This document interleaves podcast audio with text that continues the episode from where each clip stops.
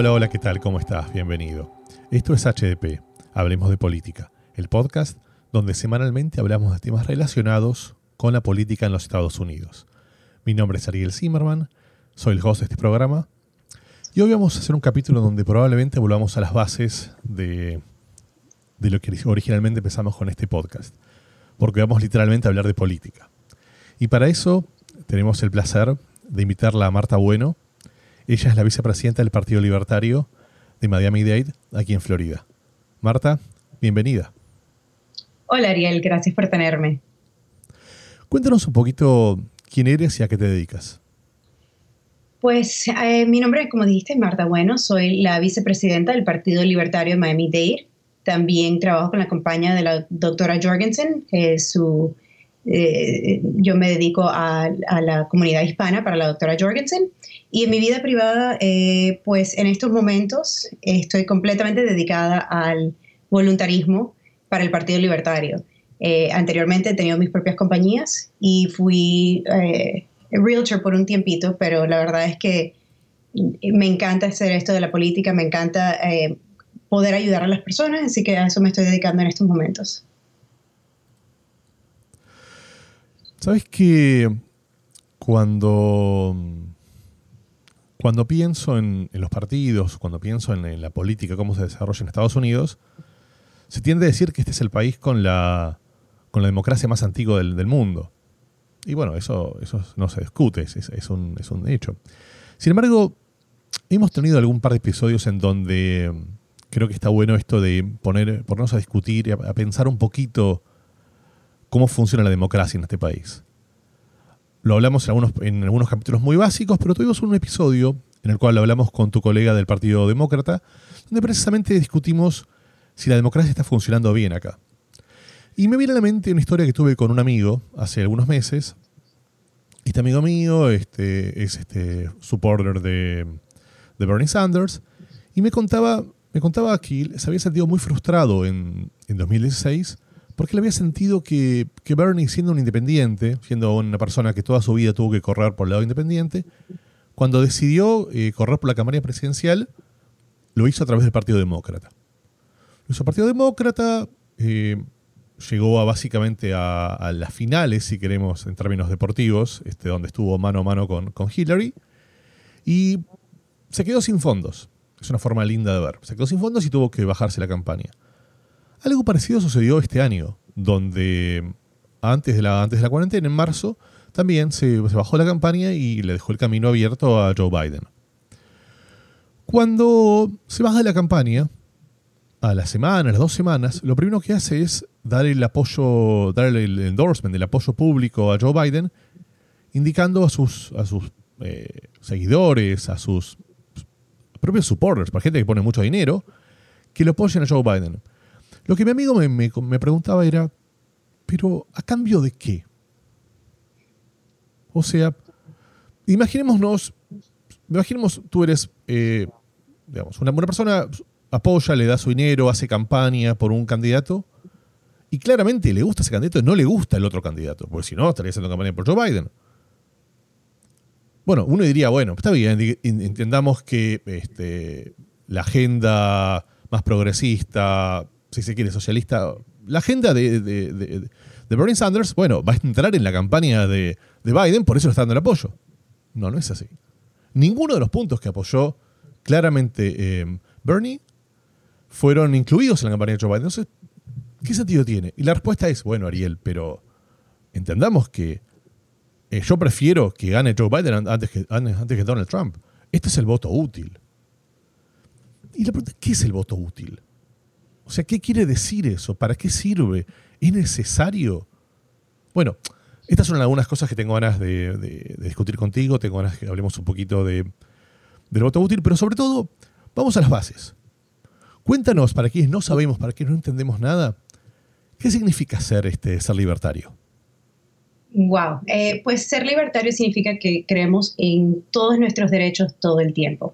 ¿En qué sentido? En todos. Eh, creemos en la Constitución de los Estados Unidos, creemos en todo lo que, conlleva eso, creemos en la segunda enmienda, creemos en que el gobierno no tiene derecho sobre, sobre tu vida que en realidad el único, el la única persona que puede tomar las decisiones para tu vida eres tú. O sea, el pueblo, cada uno, cada persona en tu casa. Eh, ¿En qué llevamos eso, por ejemplo? Eh, cuestión de las drogas. El gobierno te quiere decir qué, qué, cosas puedes poner en tu cuerpo, cuáles no puedes poner. Eh, es sencillo, no tiene nada que ver con el gobierno. Uno es un adulto y uno debería poder tomar las decisiones con su cuerpo, lo que decide. En cuestiones de, pues en todo, o sea, en los impuestos no creemos en, en que el gobierno tiene un derecho sobre tu, el fruto de tu trabajo sin tu autorización. Eh, los gringos eh, se ríen de nosotros cuando, cuando dicen taxation is theft. Nosotros pensamos que los impuestos eh, es un estilo de robo, pues uno no puede decir no, no quiero pagar por esto. Y ese dinero que nos están quitando es para cosas del cual no estamos de acuerdo. O sea, ser libertario significa que no estamos de acuerdo con el gobierno simplemente haciendo lo que quiere y nosotros aceptándolo. Nosotros pensamos en que tenemos derechos, este país se fundó en unos derechos eh, que tenemos en la Constitución y en estos años no, se está, no lo estamos llevando a ese...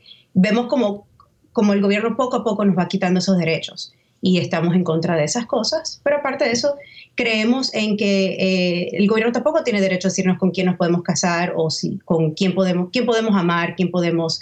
Básicamente es una manera de decir, basta ya, estamos cansados de que haya personas que tienen ese derecho sobre nosotros y queremos algo, algo diferente. Entonces, si, entiendo bien, em, la idea del ser libertario es explicar eh, precisamente libertades individuales respecto a, digamos, a casi todo. Entonces, em, digamos, ¿cómo, ¿cómo respondes a ese, concepto de que, que, los libertarios son liberales en algunas cuestiones, pero conservadores en otras? ¿Esto, ¿Esto es así o es más un mito urbano? bueno, eso fue algo que, Gary Johnson, el candidato que corrió en el 2012, en el 2016, fue gobernador dos veces de New Mexico. Él, eso fue algo que él, decía muchísimo. Y sí tienes, sí, tienes razón.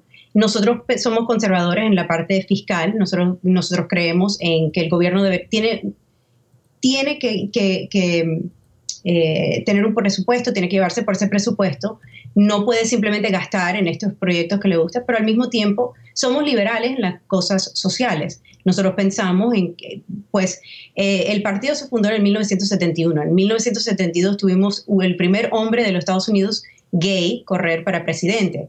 Y lo hizo, eh, en, ese entonces también tuvimos la primera mujer recibir un, un Electoral College vote, Tony Nathan, en 1972. O sea, nosotros hemos sido consistentes en el sentido de que no nos importa, o sea, es, algo de que todos los humanos se tienen que respetar y no importa si son gay, straight, e, etcétera. O sea, nosotros tenemos ese, ese concepto de que los derechos individuales son sumamente importantes y pues el gobierno no se debería estar metiendo en eso. Entonces yo me pregunto, a ver, ¿qué diferencia hay con el anarquismo? Si ustedes no están de acuerdo con un gobierno central y los anarquistas plantean lo mismo pues no somos anarquistas. Sí pensamos que el gobierno tiene funciones en la sociedad. Eh, la policía, las cortes, sí tenemos función para el gobierno. todos, bueno, hay, hay muchos en el partido que por supuesto son un poquito anarquistas y, le gustaría no tener gobierno. El partido en sí eh, tenemos parte, creemos en, un gobierno limitado que se lleve por la constitución, que sea algo eh, local. El gobierno local siempre es mejor que un gobierno nacional que se esté entrometiendo como, como estamos ahora en estos momentos. Entonces, eh, bueno, ahí te pregunto, si los gobiernos locales son importantes, eh, ¿ustedes tienen, tienen candidatos para, para, los diferentes gobiernos locales? Pues en estos momentos tenemos más de 200 personas elegidas a posiciones a través de todos los Estados Unidos. Yo soy una de ellas, yo, yo soy elegida, soy concejal aquí en Miami un community council, que es una posición bien pequeña, no paga ni nada, es, es posición voluntaria, pero eh, sí, tenemos varias personas en, muchas posiciones de estas. Eh, lo más, el, el, libertario en posición más alta es Justin Amash, que es congresista, pero de ahí eh, hacia abajo tenemos muchas diferentes posiciones. Y estoy pensando en voz alta, ¿no? Pero quizás una de las una de las, preguntas que yo tengo que me viene a la mente acá es el tema de, las diferentes oportunidades que tenemos eh, todos los que hacemos en esta tierra. Hay un concepto que está muy en boga, fuerte, que tiene que ver con la, con la meritocracia, con esta idea de, bueno, que todos los individuos tienen las mismas herramientas, tienen las mismas posibilidades, y en consecuencia, quienes se esfuercen más, quienes trabajen más, son quienes eh, logran, logran los, objetivos. ¿Tú estás cerca o lejos de esta, de esta idea? Yo creo que es una idea muy cierta. Yo creo que el que trabaja duro sale adelante. Por supuesto, hay muchas cosas que no, no hacen eso una realidad. Eh, podemos mirar a la comunidad afroamericana, afroestadounidense, que, le hemos dado, le hemos dado duro en, los Estados Unidos, le hemos eh, quitado las oportunidades que otros grupos han tenido, le hemos eh, hecho un poquito más difícil la vida o bastante más difícil la vida, dependiendo quién le preguntes. Entonces, sí, yo creo que, que en este país se hizo con la idea de que todo el mundo que trabaje duro sale adelante, pero no es la realidad. La realidad es que a veces los gobiernos se entrometen, hacen estas reglas que no le benefician a ciertas comunidades. En estos momentos estamos viendo eso con la comunidad latina, estamos viendo a, los ICE detention camps, estamos viendo a que la inmigración ahora está los niveles más bajos, la inmigración eh, la que, la que, y fuimos de 200.000 personas al año a 18.000, hemos visto quitar ciertas cosas, entonces son, son programas que los gobiernos a veces hacen que le quitan opciones a las personas, pero por lo general debería funcionar que si trabajas duro, sales adelante. Mi, mi pregunta respecto es, o mi duda en realidad, es, digamos, obviamente que si trabajas duro sales adelante, pero creo que no, no nacemos todos con los mismos, con los mismos privilegios, ¿no? O sea, yo tengo, tengo una duda, digamos, el ejemplo que diste es el latino. O sea, si tú tienes, digamos, pongamos este ejemplo, creo que es bastante simple. Si ponemos el mismo niño, un mismo niño que nace en un, en un barrio pobre y en un barrio rico, eh, un, mismo niño que sus padres son ejemplo, donde sus padres son universitarios, tienen, le, dan, eh, le dan educación, le permiten que vaya a la mejor escuela, contra un niño que tiene que salir a trabajar a los 10, 12 años porque no tiene para comer. Entonces, eh, sí, a ver, es muy factible, es muy factible que si el chico es, es, es brillante, superdotado y tiene una capacidad enorme, quizás tenga algún tipo de logros en la vida. Pero lo más factible es que si ese chico no tuvo las herramientas de chico, no tuvo eh, esas, no pudo desarrollar los skills necesarios, es muy factible que cuando sea grande no, no tenga herramientas. Entonces, eh, ¿tú crees que ¿Son los gobiernos los que, los que imposibilitan esto? Porque no lo miramos de otra manera, porque no lo miramos de un niño que llega de, Cuba con sus padres con un niño que llega de Centroamérica con sus padres. El, cubano, eh, gracias a muchas posiciones que, tenemos en este país, va a entrar, los padres le van a dar permiso de trabajo en, poco tiempo y a los años eh, eh, pagan, impuestos, tienen, salen adelante más fácil. Tenemos el caso de los centroamericanos que llegan a este país, que no pueden trabajar legalmente, que tienen que esconderse, que tienen que, que, eh, que le tienen miedo a la ley, que tienen miedo a que los consigan, que los deporten, etc. Mira las dos diferencias de eso. Unos pueden trabajar legalmente y van a salir adelante mucho más rápido, apuesto al otro grupo que, que no, no es lo mismo, no es la misma oportunidad. Nosotros pensamos que la, la oportunidad que da este país debe ser igual para todos el outcome, como dicen, no es igual para todos. Desafortunadamente, no todos vamos a ser cirujanos y no todos vamos a poder eh, ser abogados o ser otra cosa. El, hecho de que este país te da la oportunidad es lo que, lo que yo creo que todos nosotros queremos, ¿no? Es lo que el latino viene aquí buscando, no necesariamente que te, que te den algo. ¿Pero tú realmente crees que, que este país da oportunidades? O sea, digamos, Vamos a ver el ejemplo que tú tomaste. Vamos al ejemplo del, Cuba, del, chico que viene de Cuba versus el chico que, nace en Manhattan, eh, en un penthouse, y, que toda su vida se rodeó con, con, hijos de amigos de sus padres que son este. que tienen otro estándar de vida. ¿Cuál es la probabilidad de que ese chico termine yendo a Columbia, a Cornell, a cualquier universidad versus el hijo de los cubanos? Yo creo que es el mismo. Yo creo que si, el, si tú trabajas duro en el colegio y, te ganas una beca, puedes llegar. Yo, más importante que eso, mira los que tenemos. Mira el hijo de, Joe Biden, por ejemplo, que ahora está involucrado en, en ciertos crímenes eh, sexuales y que se... Claro, tú puedes tener todo, todo en esta vida, tú puedes, te lo pueden haber dado todo y no aprovecharlo. Yo creo que a veces las ganas, a veces el, llegar hacia adelante es más, es algo que nos interesa más. Eh, no creo que eso tiene que ver, y no creo que ir a Cornell es, lo más importante en esta vida, o ir a Harvard, ir a Yale. Yo creo que, y, y, lo vemos, lo vemos, mira en Microsoft, mira, o sea, hay tantas personas que no terminaron de la universidad o se fueron temprano o nunca llegaron a ir. Eh, yo creo que en mi caso esto es una de esas cosas. Yo, yo, mis padres son inmigrantes. Eh, no fui a una universidad eh, extraordinaria. Me encanta FIU, pero no, no fue gran cosa.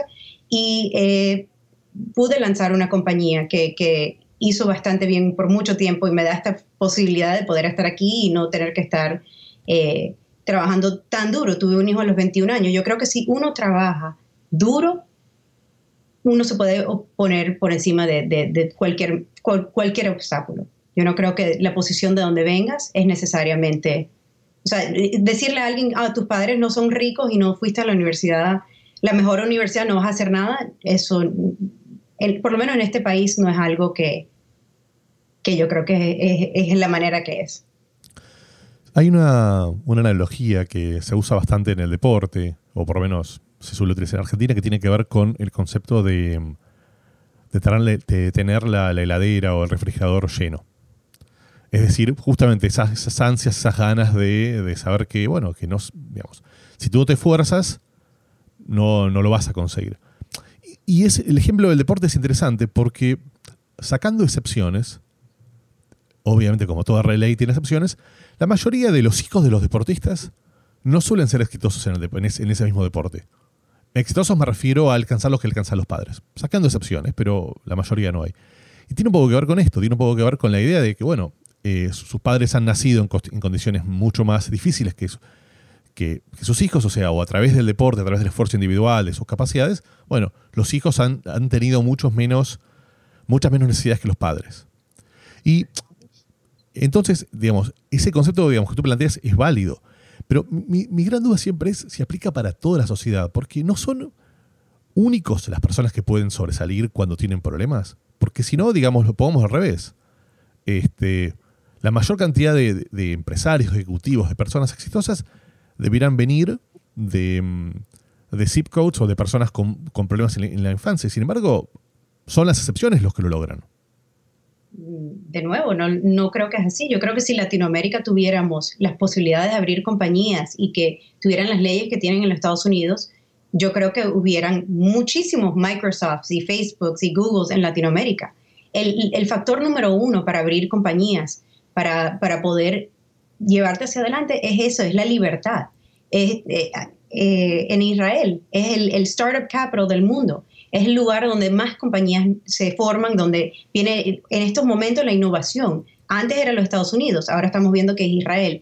Y siempre el, underlying factor, la, cosa que, hace esto posible es la libertad, es la libertad de poder abrir estas compañías, de poder hacer tu, visión. Eso no existe en Latinoamérica. Y, yo no sé, Argentina, la verdad es que nunca he ido a Argentina, pero en Venezuela hay pobreza. Yo viví en Venezuela y es una pobreza muy real el cual en los Estados Unidos no se vive. Y, en los Estados Unidos yo sé que hay gente que está pasando hambre, yo sé que hay personas que, pasan muchas dificultades, pero no es la pobreza que vemos en Latinoamérica, no es una pobreza absoluta como la que se ve en Latinoamérica. Entonces, comparar eh, y decir que, porque no hay en, en, Latinoamérica es porque tienen otros problemas, tienen otros problemas tal vez diferentes a los de aquí. Siento de vuelta el tema de las compañías y el tema de, que Israel es eh, una startup nation, creo que acuerdo contigo. Pero hay, alguna, hay una característica particular que se da en los Estados Unidos en, las grandes compañías de tecnología. Si yo pienso, digamos, poquito, si yo pienso, digamos, ¿qué tienen en común compañías como Facebook, como Amazon, como Google, eh, como, si quieres, Netflix, Microsoft, también parecido, tiene un punto común que no se suele discutir mucho. Y tiene que ver con los impuestos que mencionaste antes. no hay ninguna duda que estas compañías han crecido muchísimo por su innovación. Eso, digamos, es indiscutible, sería necio, sería necio olvidarlo. Pero también hay un tema impositivo que no se menciona mucho, que creo que vale la pena. La mayoría de estas compañías han crecido en gran parte por subvención del Estado americano. Subvención directa o indirecta. ¿Por qué digo subvención? Amazon durante casi 10 años no pagó impuestos locales. O sea, ah, usaba estrategias para no tener local warehouse y en consecuencia no pagaba impuestos, lo cual le daba una, una, digamos, una ventaja competitiva muy grande con un Best Buy, con un Circuit City, con muchas compañías que después terminaron cerrando, porque Amazon daba los mismos servicios, pero no pagaba impuestos locales y tampoco tenía este, personas a su cargo. Eso no son los impuestos. Eh, por ejemplo, Amazon. Amazon es una compañía donde todo su negocio se hace por el Internet. Ellos tienen warehouses, que no se compara con un lugar de retail.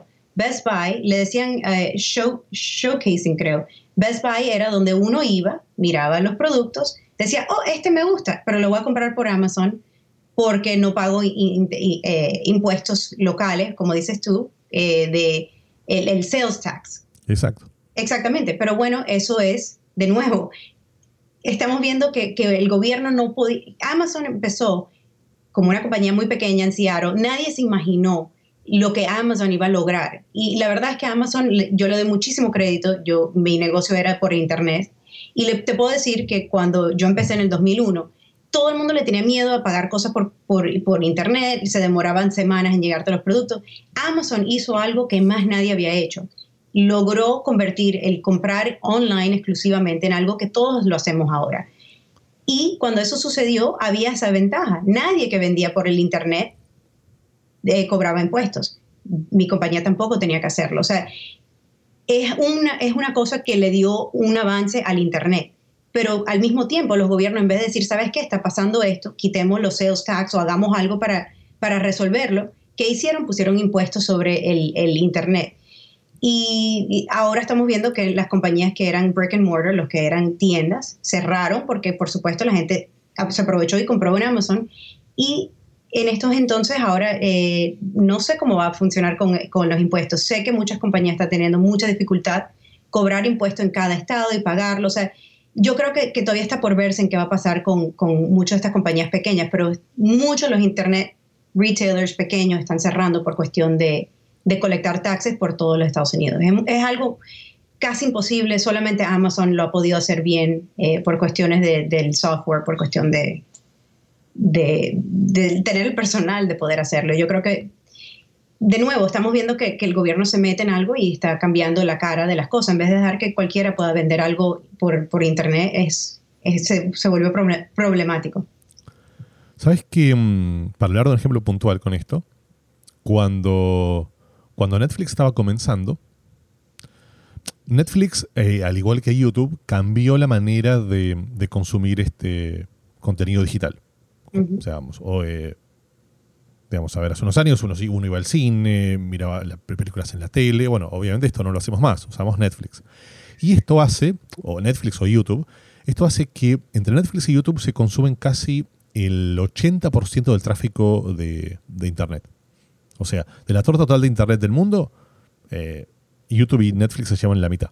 Eh, perdón, se llevan el 80%. Entonces, uno, esto obviamente le genera a los proveedores de Internet un, un perjuicio, básicamente. ¿Por qué? Porque los proveedores de Internet tradicionalmente lo que hacen es, ok, yo, digamos, tú me das un dinero y yo a cambio te doy acceso a una red. Pero tradicionalmente eran muy poquitas las personas que, que hacían un consumo intensivo eran quizás los más jóvenes, las personas que jugaban online. Pero hoy por hoy todo el mundo tiene Netflix. Compras un televisor, vienes con Netflix, lo conectas y una persona que no tiene que saber nada de, nada de Internet se conecta y empieza a consumir. Y hasta incluso si la tiene... es maravilloso. No, no, no. Esto es, esto es maravilloso, no estoy poniendo en duda. Lo que, pero ¿qué es lo que pasó? Eh, los Comcast, los, los productores de Internet dijeron, bueno, ah, ok, Netflix, tú me tienes que pagar, porque yo estoy generándome un costo muy grande, yo invierto en la infraestructura, te me tienes que pagar un porcentaje. Netflix durante muchos años se negó a pagar porque yo no tengo nada que ver. O sea, ¿por qué yo tengo que pagarte por algo que es como agarrar y decir, este, digamos, un amigo siempre hace la comparación con la autopista. Digamos, el Estado por la autopista no determina quiénes van ahí. Bueno, pero en digital, digamos, es un poquito más, más, más gris y Netflix durante muchos años se negó a pagar. Sin embargo, cuando Netflix empezó a crecer y empezó a ser un monstruo a nivel global, se sentó a negociar con diferentes proveedores de Internet y le dijo, ok, yo te voy a pagar un porcentaje de esto. Y vos decís, bueno, quizás es justo, quizás no. Pero hay una estrategia de fondo de Netflix. ¿Por qué hace esto? Porque al pagar un porcentaje de este consumo, está generando en parte, o está, está generando en parte algún modelo de monopolio. Porque no le está permitiendo, si tú mañana quieres sacar un Netflix de otros contenidos, no lo vas a poder hacer. Porque ya no pasa porque tengas la tecnología. Además de la tecnología, vas a necesitar el brazo económico para poder pagarle al Comcast o a la compañía o al proveedor de Internet un porcentaje de ese consumo que Netflix no hacía al inicio porque era pequeño, pero cuando fue grande lo hizo. Y ahí es donde me pregunto si no tiene que entrar algún tipo de gobierno para alguna regulación para evitar ese tipo de problemas. Porque al final se terminan generando, estas plataformas terminan siendo monopólicas de alguna manera. Te voy a contestar con Apple TV Plus, con Hulu, con todos los otros medios que hay. No hace falta que un gobierno se meta. Primero que todo, regresando a lo que estabas diciendo de, de que si Netflix le va a pagar a las compañías de cable, te recuerdo que tú y yo le pagamos a la compañía del cable. Yo antes, cuando empezó el Internet, ¿sabes? Cuando, cuando uno pagaba eh, para recibir X cantidad de, de, download y si te pasabas te cobraban extra. Ahora uno paga un plan ilimitado, te dan una cantidad extraordinaria de, Wi-Fi, de, eh, de poder download y ver todos estos videos, uno paga ese servicio.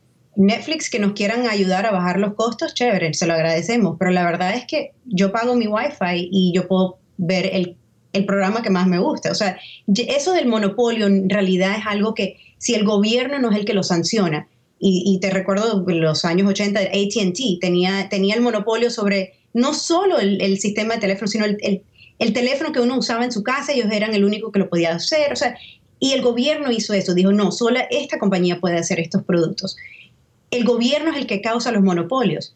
Tú vives en la Florida igual que yo, aquí tenemos la FPL, por ejemplo, para la electricidad. Tú no puedes consumir electricidad de ningún otro lugar. De hecho, tú no puedes poner paneles solares en tu casa y quitarte del sistema. Tienes que mantenerte en el sistema de FPL. Entonces, eso es un monopolio y es un monopolio donde el gobierno nos dice, tú vas a comprar electricidad de este lugar y no hay otra persona del cual lo puedas comprar. El gobierno siempre se encarga de los monopolios en cuestión de Netflix tenemos pues, tenemos opciones. Eh, justamente está, es más, tú puedes mirar, ni siquiera tener uno de esos, puedes tener simplemente YouTube y, no necesitas pagar un sistema. No puedes, en estos momentos puedes ver lo que sea, hasta de tu teléfono puedes pasarlo al televisor, o sea, es increíble la tecnología y yo creo que eso es la innovación de estas compañías, no el gobierno. Bueno, pero volvemos un poquito entonces al tema de los partidos. Eh, al inicio estaba hablando de, este llamado voto útil, de esta idea de, bueno, tengo, tengo, dos tengo dos partidos en Estados Unidos, tengo dos alternativas para votar, y me gusta uno, me gusta el otro, no me queda otra que votar por ellos. ¿No crees que hay algún tipo de esta dicotomía o falsa dicotomía no está pensada y estratégicamente armada precisamente por esos dos partidos para que siempre, siempre se distribuyan el poder? Los dos partidos. ¿Por dónde empezar? Eh, sí, los dos partidos, eh, ellos, ellos crearon esa, idea de que si tú no votas para uno de los dos, tu voto no es útil. Eh, si, hay otra persona en el, boleto, que, lo hay, hay varios, de hecho, ¿por qué uno piensa que no, no va a tener significado? O sea, no entiendo el, el, por qué uno asume que si tu voto para, para otra persona es un voto para Trump, es un voto para Biden. O sea, no tiene sentido, no tiene lógica pensar eso. Si uno le tacha el boleto de, un candidato, es para ese candidato. Mm, no sé por qué está ese mito, no sé por qué es algo que, decimos tan comúnmente. Yo tiendo a pensar, si me permites esta reflexión, que porque estamos pensando siempre en la democracia eh, a extremadamente corto plazo. Es decir, yo voy a votar y mm, creo que una de, las, una de las cuestiones grandiosas que tiene este país respecto de Latinoamérica, de Venezuela, de Argentina o del país que sea, es que las administraciones aquí son cuatro años, hay una reelección eventualmente, y después esa persona se tiene que volver a su casa y no puede dejar ser más esa posición, cosa que no pasa en nuestros países. Entonces, cuando yo pienso en tengo que salir a votar, en realidad creo que la estrategia democrática es a largo plazo. O sea, si hoy un partido saca, un partido independiente, Partido Libertario o el que fuere, saca 10 puntos en una elección, es un enorme, es un, es un gran resultado.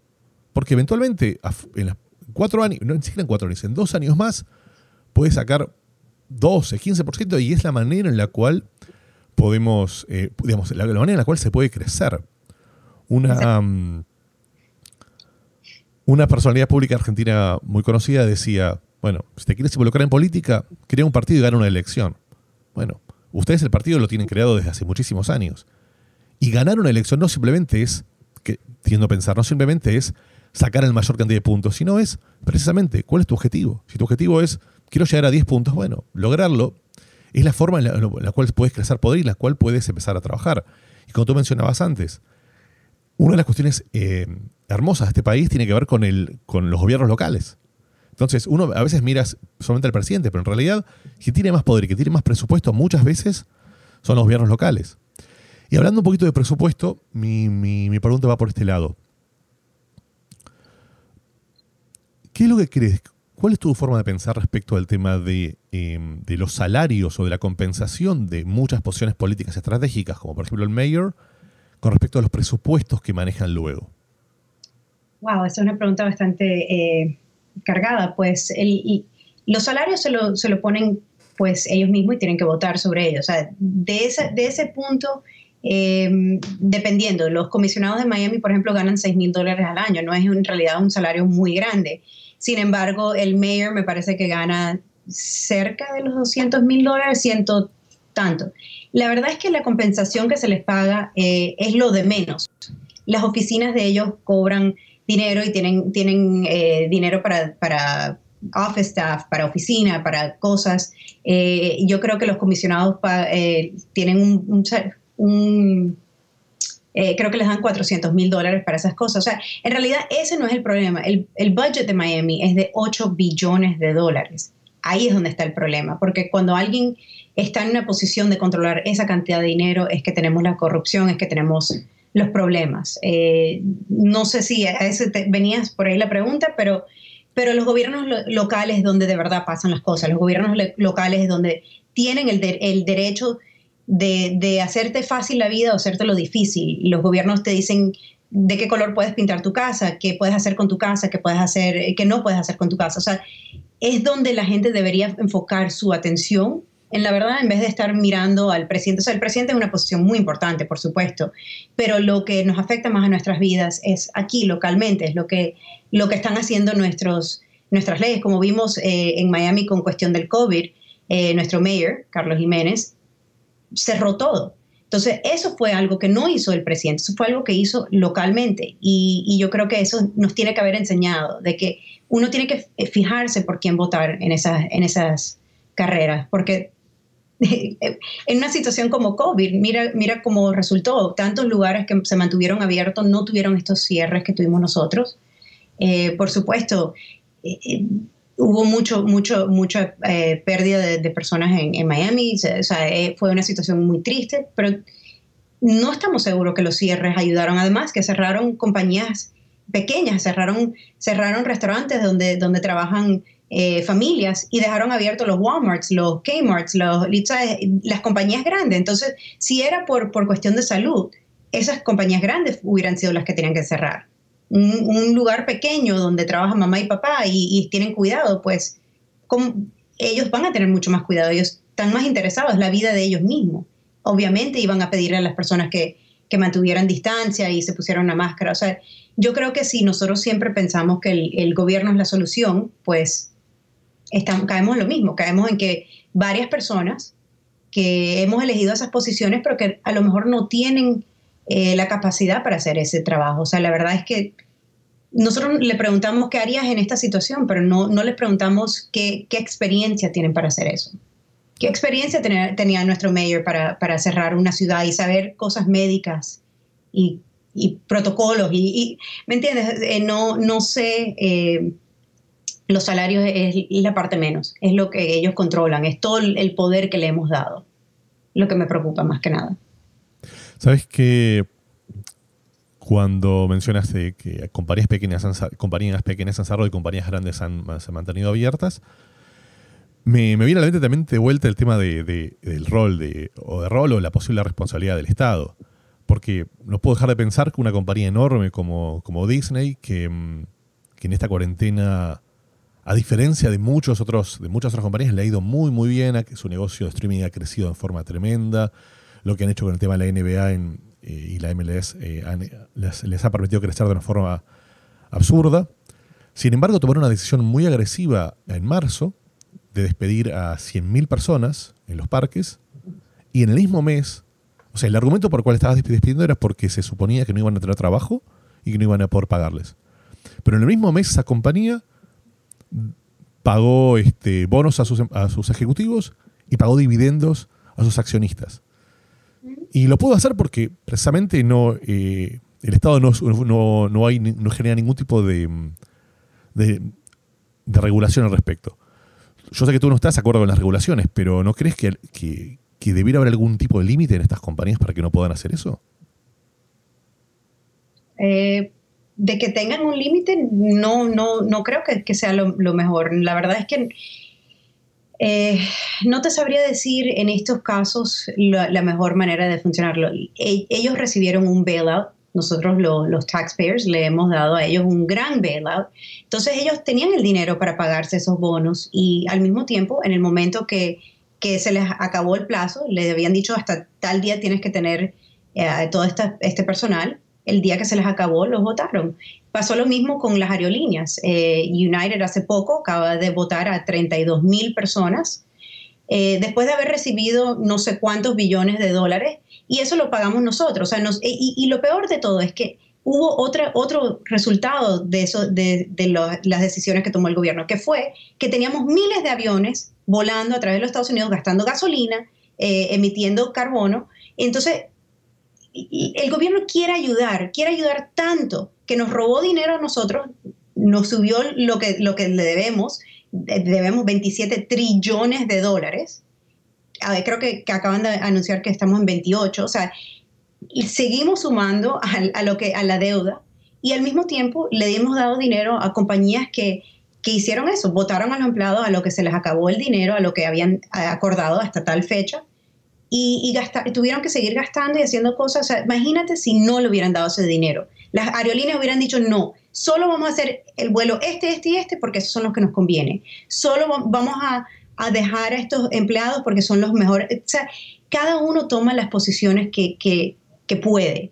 A los empleados que le dieron esos bonos, a lo mejor le hubieran dicho, sabes que este año no va a haber bono, este año no va a haber eh, eh, dividends a, a, a los accionistas. O sea, desafortunadamente nunca vamos a saber qué pasó o cómo hubiera funcionado si no se hubiera metido el gobierno. Porque desde, llevamos años que el gobierno cada vez que hay un problema, estamos too big to fail y le dan dinero a estas compañías. Entonces la verdad es que ni tú lo sabes, ni lo sé yo, ni lo vamos a saber nunca por, por eso. Claro, pero por ejemplo, vamos a un caso eh, análogo. En Alemania sucedió algo muy parecido, pero sin embargo, cuando el gobierno alemán em, le, da un, le da un bailout a Lufthansa, no es que le dio el dinero, sino que le dio el dinero, pero se involucró directamente, estuvo en el grupo de accionistas para involucrarse en el plan estratégico y para determinar qué la compañía puede hacer y qué no puede hacer. Entonces, por ejemplo, a ver, a ver, de vuelta, veo tus caras y está buenísimo esta conversación. Lo que, ¿Qué sucedió en Alemania? Que Lufthansa quizás, quizás tenía esa idea de hacer un despido de, miles de personas, pero no pudo. ¿Y qué pasó? No le pudo pagar, o sea, no, la compañía se comportó como corresponde. O sea, utilizó ese dinero para priorizar los, eh, los trayectos aéreos que, eran más rentables, pero a su vez para no despedir a las personas. Entonces, em, a veces tengo la sensación, y, quiero ser cuidadoso con esto que te voy a decir, pues, que, a veces em, e, en los pensamientos libertarios hay como mucho wishful thinking, como mucho, bueno, yo dejo en la libre albedrío que hagan lo, que hagan lo mejor que pueden hacer.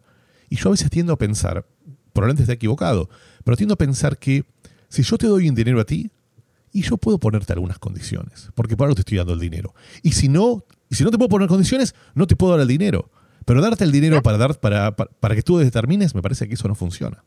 pero ¿de cuándo acá el gobierno es el que debería darnos ese dinero? Es que primero que todo el, el, gobierno no tiene dinero propio. No es que el gobierno te está dando dinero que él trabajó que, y lo está invirtiendo en tu compañía. No, nos los tiene que quitar a nosotros para poder darte ese dinero. O sea, para empezar, no tienen el dinero y entonces estamos hablando de, de políticos, de gente que no tiene conocimiento sobre ese negocio. Explícame, ¿qué político sabe llevar una aerolínea? Por ejemplo, eh, tenemos el caso de alguien como, como Joe Biden. Lleva 50 años en el Congreso, en ser vicepresidente. ¿Qué skills tiene él para llevar y decirnos, así se lleva una aerolínea? La verdad es que no existe. O sea, vuelvo e insisto, una persona que, llegó a, crecer esa aerolínea, te doy el ejemplo de Spirit Airlines, mi esposo trabaja para Spirit y a veces hablo del tema porque es el que conozco. Ellos, cuando empezó COVID, tenían más de un billón de dólares de surplus en los bancos y recibieron dinero del gobierno, porque por supuesto entró con, todos los demás y recibieron dinero, pero ellos no han despedido ni a una sola persona. Ellos, al contrario, cuando muchas aerolíneas eh, cerraron eh, lugares, ellos recogieron sus vuelos.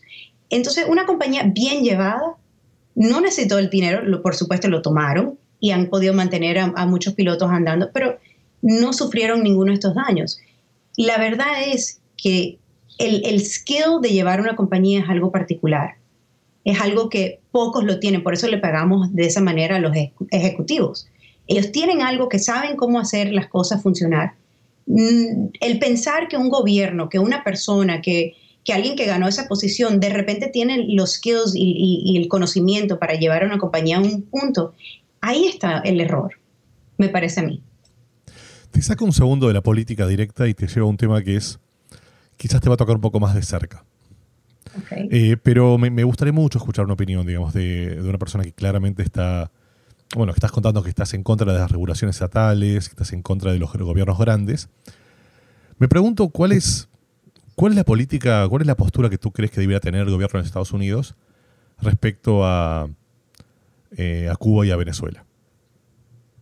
Bueno, en ese, en ese, por ser libertaria, yo creo que los Estados Unidos no debería meterse en, los problemas ajenos, no solo de Venezuela y Cuba, sino del resto del mundo. Estamos en siete guerras en este momento, del cual nos cuestan trillones de dólares anuales, o sea, es, es un desastre y no deberíamos estar metidos. En cuestión de Cuba y Venezuela, es un, son casos más particulares. Eh, yo pienso que primero que nada no deberíamos tener sanciones. Yo sé que eso es algo que sobre todo a los venezolanos no le gusta. Eh, llevamos casi 60 años de sanciones contra Cuba y no ha hecho nada más que hacer que el pueblo cubano pase hambre. Eh, Castro se murió uno de los hombres más millonarios del mundo. Los, los hijos y nietos de Fidel Castro andan por el mundo, el, el nieto tiene un Instagram donde es los niños ricos de Instagram, eh, tiene Lamborghini, Ferrari, tiene de todo. Entonces, ¿qué hizo esas sanciones? Nada para el gobierno, nada, absolutamente nada. Hizo que, que al contrario, como dice la doctora Jorgensen, donde hay intercambio de negocios, no hay intercambio de bombas. El, y, yo creo que ella, ella usa Japón como, como un ejemplo. Eh, hace no sé, hace 100 años teníamos problemas con Japón. Ahora le compramos tantos carros que ellos no nos van a tirar una bomba. no, vamos, no tenemos problemas con Japón en este momento. O sea, donde hay el intercambio de ideas y de, de, consumo, donde, donde somos... Eh, donde compartimos cosas, no, no hay esto. Eh, eh, los pueblos no se odian, no es que nosotros odiamos a Cuba, no es que Cuba nos odia a los Estados Unidos, es los gobiernos. Y estamos luchando eh, injustamente, eh, no es algo donde, donde deberíamos habernos metido de esa manera y ya, que lo hemos hecho vimos que no funciona. Y yo sé que los venezolanos quieren que sigamos las, o la gran mayoría, no todos por supuesto, quieren que sigamos las sanciones eh, contra el gobierno de Maduro, pero por ejemplo Trump está a favor de Juan Guaidó en Venezuela y le hemos mandado muchísimo dinero a Juan Guaidó y sabemos que Juan Guaidó ahora es parte del gobierno de Maduro. Entonces, de nuevo, el gobierno quiere ayudar tanto que indirectamente estamos dándole dinero al gobierno de Maduro. O sea, no tiene sentido. Y hemos dejado que, le roben a Venezuela todo el oro. O sea, no hay una buena solución. Las guerras nunca hay una buena solución y meterte en una guerra que no te corresponde nunca es una buena solución. ¿Cómo haces para con todas las cosas que haces en forma diaria para mantenerte informada? Eh, leo muchísimas las noticias. Me, encanta leer, me encanta eh, aprender sobre, sobre muchas partes del mundo y me encanta viajar. Así que conocer el mundo eh, y, leer sobre él es, la mejor manera de mantenerse, mantenerse informado. Y por supuesto, no solo ver las noticias de un solo lugar. Gracias a la campaña de la doctora Jorgensen he descubierto que todos los medios son eh, un poquito biased. Eh, por ejemplo, y, me da horror decirlo, pero los canales latinoamericanos aquí en los Estados Unidos, Univision, Telemundo, Mega TV, yo pensaba que ellos, por supuesto, hay una candidata que está a favor de la inmigración, que está a favor de, eliminar todos estos programas que, va en contra de los latinos. Y yo dije, ah, por supuesto que ellos van a querer escuchar sobre nosotros. Y te puedo decir que nos han dicho, de ninguna manera, no nos interesa.